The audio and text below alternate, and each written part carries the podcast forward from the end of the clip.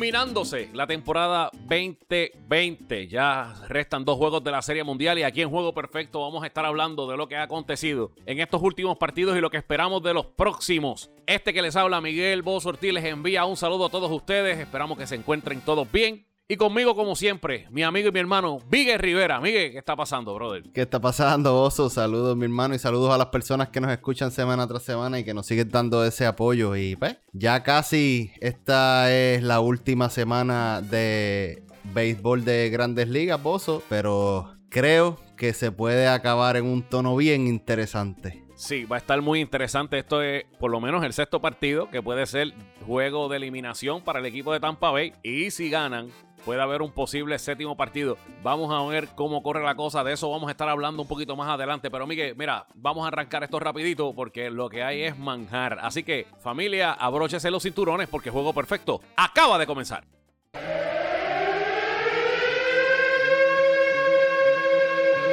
el derecho, se fue el corredor y sale un rolling el campo corto, la bola pasa limpiamente de hit, el corredor llega hasta la tercera base, hay bateo y corrido, ejecutado a la perfección, una obra maestra. Juego Perfecto presenta el bateo y corrido, donde presentamos las noticias más importantes en el béisbol. Bueno, oficialmente le damos comienzo a un episodio más Juego Perfecto con la sección Bateo y Corrido. Y Miguel, anunciaron ya los finalistas a los guantes de oro de la Liga Americana y Liga Nacional. Y vamos a hablar nada más de los latinos que están incluidos como finalistas para el guante de oro Rollings 2020. Y tenemos por aquí que tenemos a Yasmani Grandal del equipo de los White Sox, Bebo Pérez, el nuestro, de los indios de Cleveland en la receptoría en la Liga Americana. En la primera base tenemos a Julie Gurriel de los Astros. En la segunda base, César Hernández de los Indios y Jonathan Shop de los Tigres de Detroit. En la tercera base tenemos a Joan Moncada de los White Sox y G. Urchela de los Yankees. El nuestro, Carlos Correa, en el campo corto como finalista por el equipo de los Astros. En el bosque izquierdo, Lourdes Gurriel Jr de los Azulejos de Toronto. En el jardín central, Ramón Luriano de los Atléticos y Luis Roberts de los Medias Blancas. Y en el jardín derecho, Anthony Santander por el equipo de los Orioles. En la Liga Nacional tenemos en la receptoría a Wilson Contreras de los Cachorros. En la tercera base a Manny Machado por el equipo de los Padres. En el campo corto, otro de los nuestros, Javi Baez de los Cachorros de Chicago. Miguel Rojas de los Marlins de Miami. En el jardín izquierdo, David Peralta de los Diamondbacks. En el jardín central, Ronald Acuña Jr. de los Bravos de Atlanta. Dime, Miguel, ¿qué tú crees de este de estos finalistas? De hecho, hay otros que están ahí que, que, que son de los Estados Unidos y demás, pero realmente quisimos tocar los latinos. Háblame un poco sobre eso, Miguel. Mira, de verdad, los latinos que están ahí, he estado mirando los números de muchos de ellos, latinos, no latinos, y los que están ahí se merecen estar ahí. Sabemos que ya esta percepción del guante de oro cambió por completo y ahora es todo a base de números. Esto no es quién le gusta más a quién, y pues hay que tener mucha consideración a la hora de comentar fuera de línea acerca de esto. Eso sí, te voy a decir algo. Han habido varios comentarios de esa carrera que hay en la Liga Americana de los catchers, porque hay dos catchers que son del mismo equipo, yo entiendo que eso no debe suceder, porque, ¿sabes? Hay, hay otros jugadores que creo que estaban este, eh, calificados para estar en esa lista. Y está bien, cacharon la mitad, uno cachó la mitad, el otro cachó la mitad, pero son 60 juegos, mi hermano, y hubo tipos que cacharon 10, 12 juegos por encima de eso, y no es justo, no es justo que no estén ahí. Yo coincido contigo en esa parte. Entiendo que no debieron haber incluido dos receptores del mismo equipo. Y volvemos. lo que estás diciendo, pues obviamente no tiene. Eh, eh, la liga, como, como liga, no debió haber permitido que dos eh, receptores del mismo equipo estuvieran en ese mismo renglón. Y más cuando vemos que cacharon cada uno, ponle 30 y 32 el otro, el otro jugador. O sea, yo considero que de verdad que no es, no es, no es justo. Y te voy a decir más. Al final del camino, yo considero que ninguno de los dos debe ganarse a Bebo Pérez. Yo lo digo así, como si que me quede nada por dentro. Yo considero que Bebo Pérez tiene los números para llevarte, llevarse este guante de oro. Tiene cero pass ball. Salieron 10 a correr y sacó a 4 con un porcentaje de 71%. Y solamente cometió oye, no cometió errores. Solamente no, no cometió ningún tipo de error. O sea, que si vamos a lo que vamos, si comparamos los números que tiene Bebo Pérez con los que tiene Yasmani Grandal y tiene eh, McCann, que es el otro receptor de los White Sox, entiendo que debe ser una línea que Bebo Pérez sea el guante de oro. En otro tema referente a esto, Miguel, Yadiel Molina despotricó contra la MLB y se jaspó un de estos famosos mensajes que envía por las redes sociales y voy a citar lo que dijo Yadiel Molina y quiero que reaccione sobre esto. Y dice, es una pena que me juzguen por no apoyar nada a la liga y no ser el puppet de ellos. Para mí a mis 38 años sigo siendo el mejor. Pregúntale a cada catcher en la MLB y ellos te dirán. Agregó Yadi Molina que también dijo que no quisieron dejarlo como finalista o darle el guante de oro porque podía romperle el récord a una de las leyendas que se llama Johnny Bench. ¿Qué tú crees, Miguel? Empezamos por repetir, ¿verdad? Lo que dijo ahorita. Este premio lo dan los escritores, ¿verdad? Eh, que tienen esa dicha de votar por este tipo de cosas. Y eh, a base de números. Yadier Molina está reaccionando de manera, a mi entender, infantil. Y te digo por qué. Yadi Molina este año terminó con un por ciento de fildeo de 9.85. No es malo. Mientras, mientras que Tucker Barnhart de Cincinnati Reds no hizo errores. Yadier Molina hizo 5 errores y 3 passball. El más cerca que estuvo, que está entre los finalistas, se llama Jacob Stallings, que tuvo un promedio de fildeo de 9.90. Sigue estando 5 puntos por encima de Yadier Molina. Hizo cuatro errores y tres passball. Sigue teniendo mejores números que Yadiel Molina. El único número que en realidad yo veo que Yadiel Molina está por encima de ellos es que prácticamente lo respetan y no le roban base. Pero aparte de eso, si nos vamos por números, Barnhart tiene 1.000, Wilson Contreras 9.94 y Jacob, Stalin 9.90 y esos son los finalistas del guante de oro y yo entiendo que son los verdaderos finalistas y ya di, yo entiendo, ¿verdad? Que hay muchas cosas pasando y este tipo de que me juzgan porque yo soy diferente es líder. Lamentablemente los números este año dicen otra cosa y, hay, y cuando se disfruta, cuando se gana, pues también hay que saber perder, mano. Y este año le tocó perder y perdió legal. Eh, es nuestro líder, es nuestro líder, el marciano. Pero realmente, si vamos a ver en qué se basa la MLB y las personas que dan como finalista a estos peloteros, yo creo que los números están claros. Y para muestra un botón y ahí tú lo dijiste, los números ahí en ese caso a la hora de juzgar por el desempeño que tuviste, los números son los que hablan y al final del camino, tal y como tú dices, los otros jugadores tuvieron mejores números que él. Así que vamos a ver qué va a pasar con Yadi Molina, pues Yadi al final de esta temporada se convertirá en agente libre y hay rumores muy, muy interesantes. Vamos a ver qué va a suceder con eso.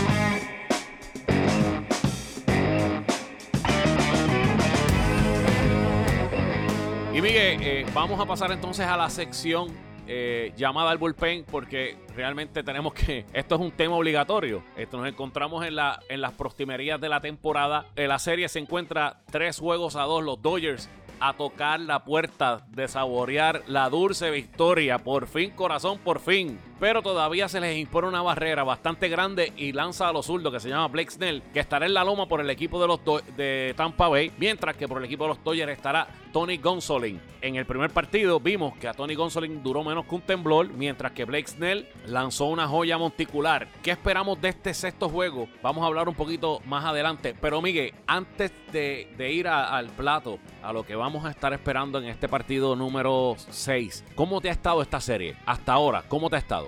Si te soy honesto, ha estado como esperaba. Pero lo único que no ha estado acorde con lo que yo esperaba era que Roberts, mm, es que Roberts en realidad yo pienso que está ganando porque literalmente tiene un equipo muy bueno. Él no está haciendo los movimientos correctos, ¿sabes? Él sale con los lanzadores dudando de los lanzadores porque tan pronto lo ve difícil se los lleva rápido en el próximo inning cuando vuelva a salir con ellos. Que se supone que hubiesen terminado en el inning anterior por la cantidad de picheo o cualquier otra circunstancia yo lo he visto a él tan y tan y tan incómodo con ese reguero de talento que él tiene, que a veces parece que no sabe qué hacer. El equipo de los Dodgers está literalmente haciendo un performance como yo esperaba. Es el mejor equipo. Hablando claro, lo que pasa es que Tampa sabe jugar buen béisbol y tiene ese, esos factores, suerte por ahí rondando que lo ayudan a mantenerse en juego. El equipo de Tampa en realidad ahora mismo, ¿sabe? Ese equipo se envasa, está llegando a base, lo que no está sabiendo es llevar esos corredores a home y se están viendo desesperados en busca de esas carreras que, que no anotan, que son muchos solos home runs, home runs de una sola carrera y más nada, no pasa más nada es triste verlo así, pero la serie es lo que yo esperaba, mano. Los Dodgers se ven bien dominantes y se nota que Tampa está peleando con Goliath. Definitivamente, y te voy a decir una cosa, uno de los factores importantes que tenga ese equipo donde está se llama nada más y nada menos que Randy Arozarena. Randy ha hecho de todo, mano. ¿Qué le falta hacerle a ese hombre? Ha sido este personaje del playoff que tú no sabes lo que le llamamos el factor X. Tú no sabes que va a ser el tipo que va a sobresalir y lo ha hecho desde que empezaron los playoffs. Los números de Randy Arozarena son impresionantes. 370 promedio de bateo, 439 on base percent. El OPS de 1.247 ha, ha, dado 27 hits, 9 cuadrangulares, todos ellos estableciendo un récord en más eh, hits y cuadrangulares conectados en una postemporada y más aún, más hits por un rookie en una postemporada. Lo que está haciendo Randy Rosarena ha sido impresionante y eso ha sido lo que me ha sorprendido de esta serie mundial, que se ha mantenido consistente. Al principio lo vimos un poco eh, en, la, primera salida de, de,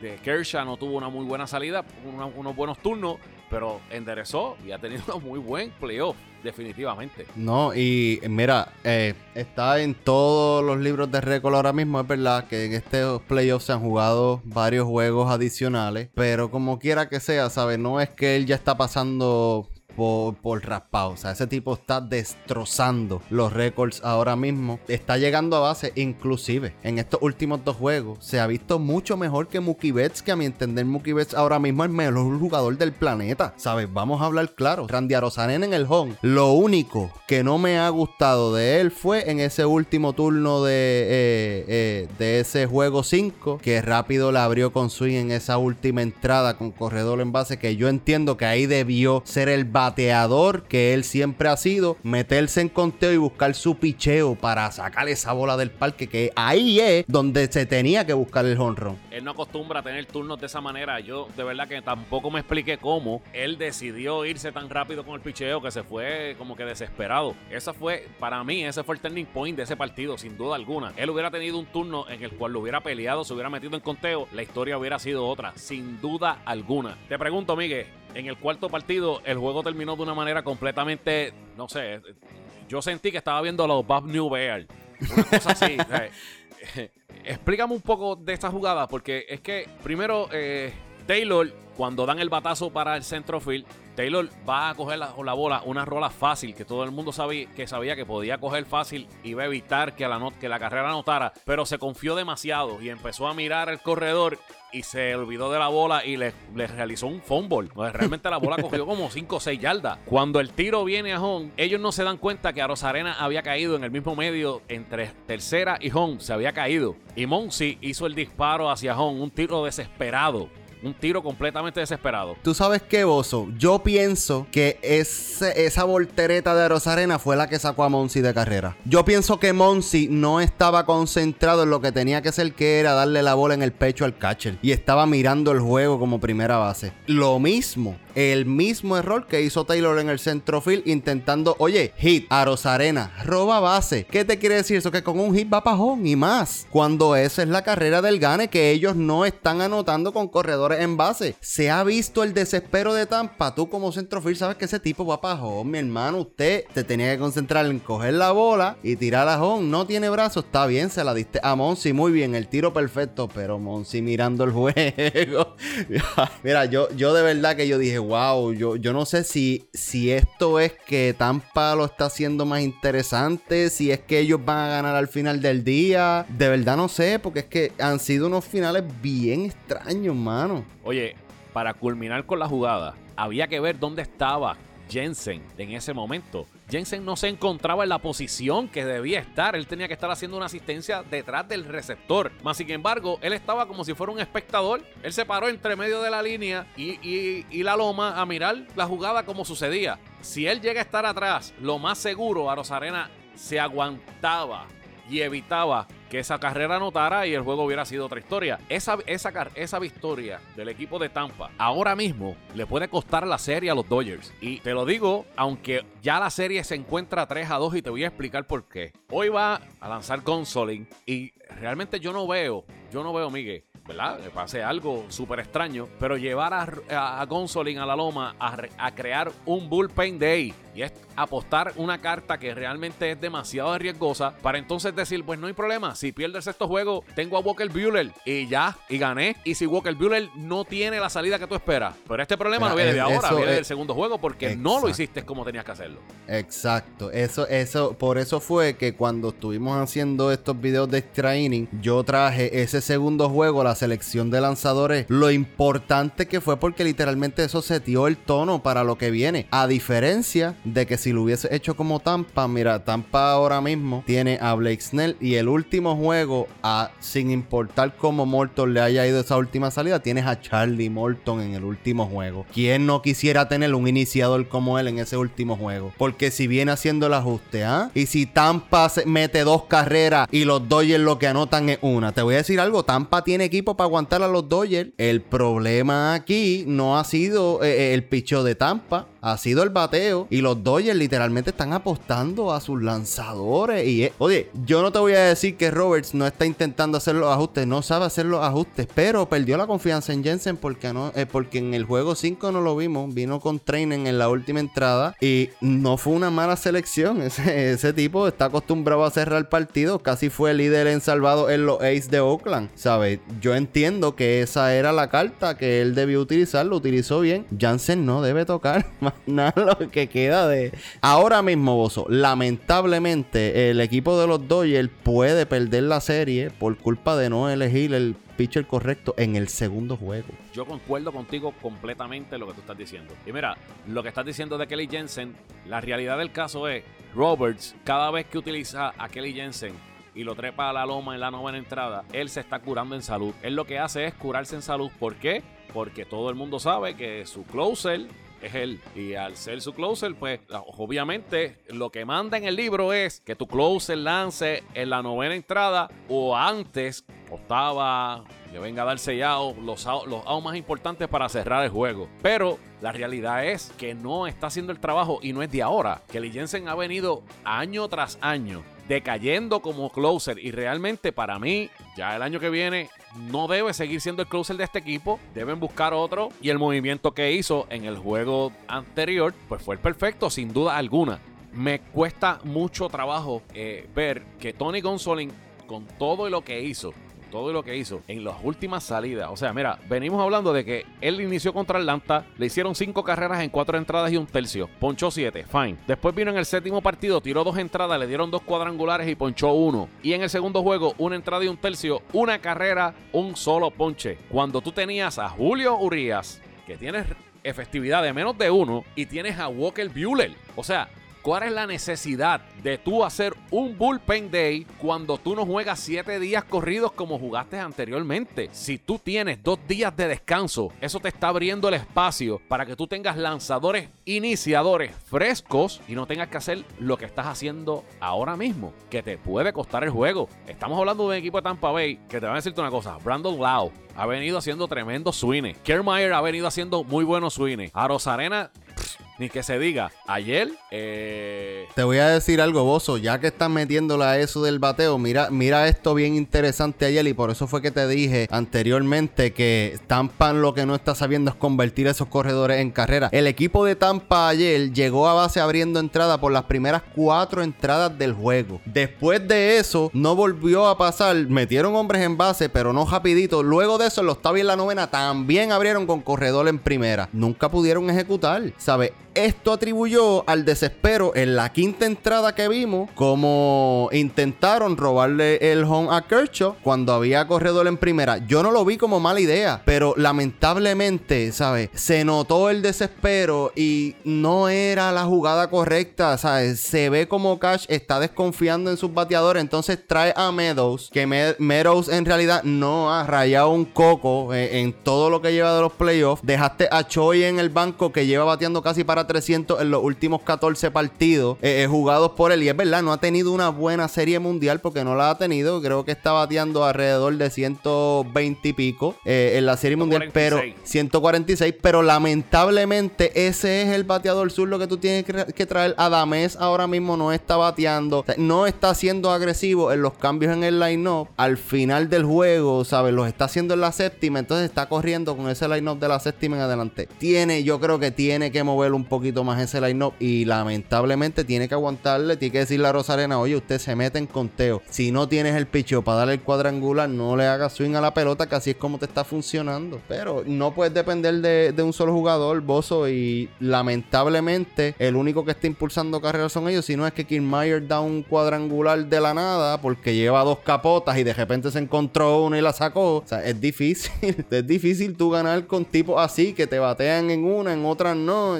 Lo que te iba a decir, el otro jugador que salió bateando, que fue en el último juego, fue Yandy Díaz, que batió de 3-2 y está bateando 3-64 en esta serie mundial. Y el cambio en el line-up de Arosarena al segundo bate lleva a que, a, que tenga más turnos. Pero yo considero con todo y eso que lo debe poner entonces primer bate para que tenga más turnos y tenga las posibilidades de tener ese tipo en base desde empezar el de que se empiece el partido sin out. Hay que ver cómo las va a jugar Cash. Te pregunto, te pregunto, Miguel. Vamos, vamos para el sexto partido. Tony Gonsolin contra Snell. ¿Quién lleva la mejor parte para este partido? Para este partido y para el próximo está bien, bien, bien para el lado de Tampa, a mi entender. En el último juego tienes a Walker Buehler en el lado de los Dodgers, que ahí obviamente yo siempre voy a favorecer a Walker Buehler. Pero de este próximo juego, Bozo, tú estás, tú estás abriendo con un tipo que tiene una efectividad sobre 8. Yo creo que tiene 9 y pico de efectividad ahora mismo. Y lamentablemente tú me estás diciendo a mí como dirigente de los Dodgers, yo me voy a echar para atrás porque como yo estoy liderando la serie, yo, yo me puedo dar el lujo de irme un juego 7 porque tengo a Walker Bueller. Ay, Dios mío. Y si Morton tiene el juego de su vida también, ¿qué tú vas a hacer cuando el equipo de Tampa, tu relevo, es al que le está dando? Porque no le está dando a tus iniciadores, les está dando a tu bullpen. ¿Qué tú vas a hacer a la hora, verdad? De, porque Kershaw ya tiró y a Kershaw tú no lo puedes traer porque a Kershaw le estaban dando ayer. Lo que pasa es que la bola no pasaba, pero a Kershaw le dieron y salió de unos aprietos bien difíciles.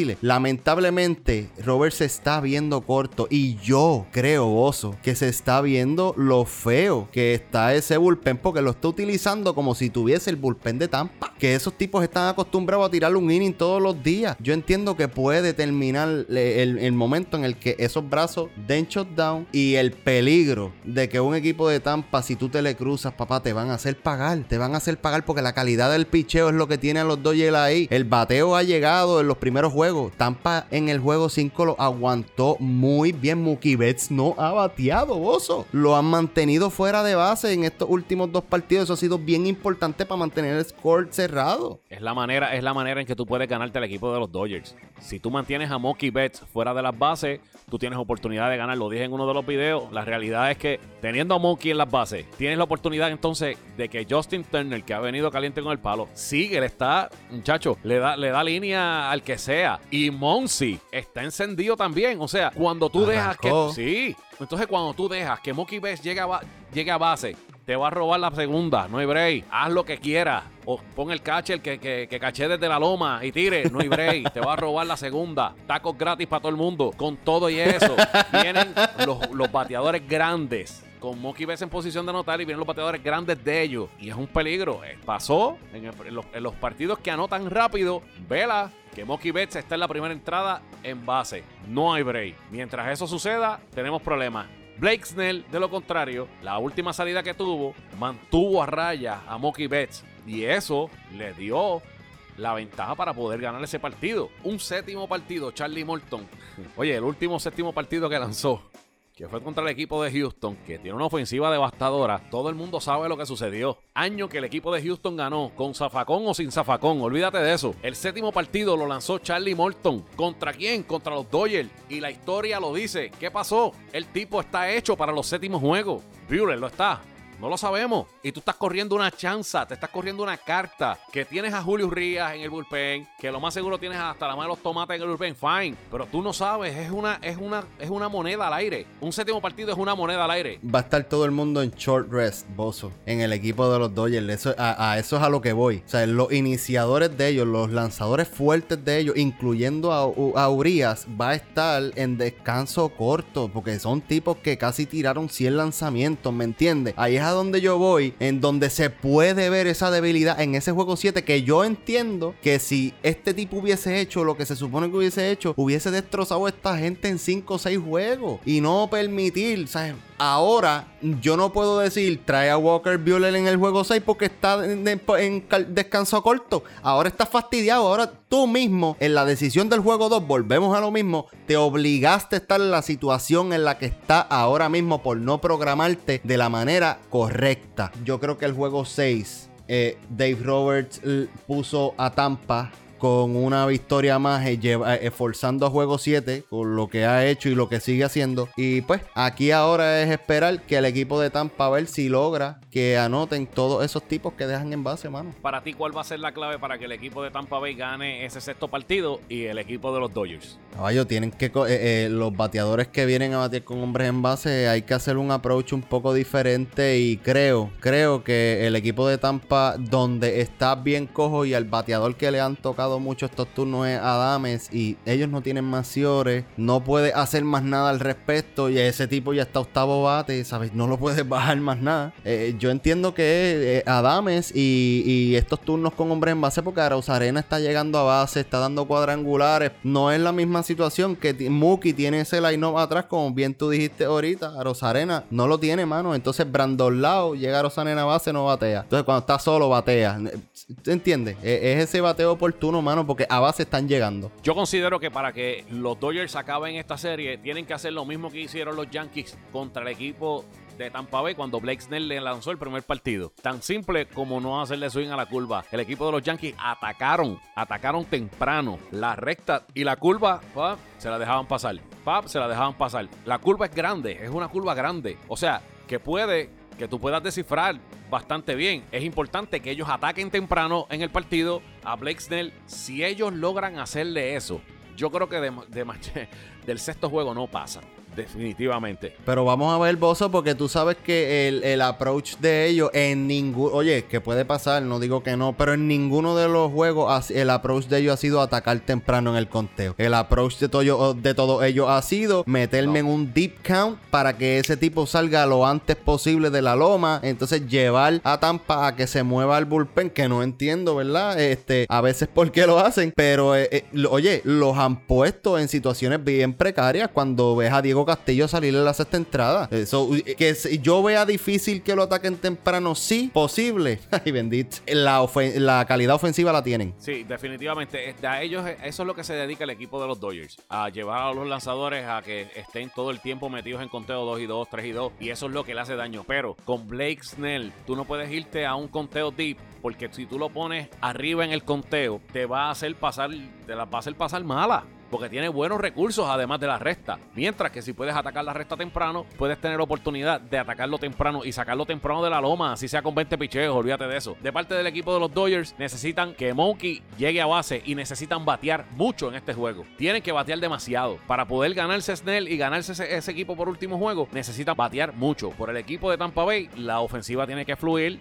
Yandy Díaz tiene que seguir bateando. Eh, los nombres de los, de los bateadores que no han salido, yo espero que Choi esté en el bullpen en, la alineación en este juego. Tiene que salir a batear. Esos son los tipos que lo han metido hasta donde han llegado y no aparecen. Randy Arozarena, lamentablemente, por más que quiera, no se puede tirar el equipo encima. Mano, necesita dos o tres voces que lo ayuden. Si no, están bien apretados. Sí, sí, mano. Y entonces tú ves que Tampa no despierta, entonces ves que los Dodgers despierta Jock Peterson, que, que no había hallado un coco, entonces llegó a la Serie Mundial, caballo, y ese chamaquito parece que el corazón se le crece. Y ahora mismo tiene 10 turnos, está bateando para 400 con solamente dos ponches, que normalmente es lo que hace coger ponche. Tiene tres carreras impulsadas y cuatro hits bozos en cinco partidos. Honestamente, ha sido una nota bien importante en estos últimos partidos en el equipo de los Dodgers, papá. Entonces tú ves eso y tú dices, el talento lo tienen hasta en el banco, mi hermano. Y eso, que todavía no, eh, Ríos no ha aparecido que tan pronto aparezca como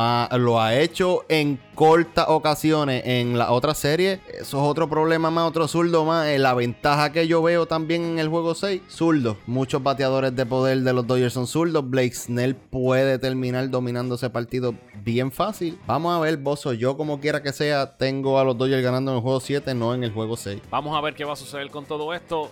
Sin duda alguna para mí ha sido una serie bastante entretenida. Si no fuera por las decisiones extrañas que han tomado por lo menos el dirigente Dave Roberts, entiendo que hubiera sido más entretenida aún aunque se hubiera acabado más temprano. Bueno, Oso, se acabó esto. Eh, gracias a las personas por el apoyo semana tras semana. Y recuerden que estamos en Facebook Juego Perfecto PR, Instagram Juego Perfecto underscore y nuestro website juegoperfectopr.com. Eso es así. También le queremos dar gracias a todos los que han compartido con nosotros durante esta serie mundial que hemos estado posteando cápsulas de nosotros reaccionando a cada uno de los juegos de la Serie Mundial. Gracias a todos los que comentan, a los que los comparten, a los que están con nosotros día a día en las redes sociales. Sigue compartiendo y sigue la conversación que nosotros tenemos con ustedes en las redes sociales para que, mire, nos hagan pasar un, un rato agradable. Así que, familia, se acabó el juego. Hasta una próxima ocasión de este podcast. Juego perfecto.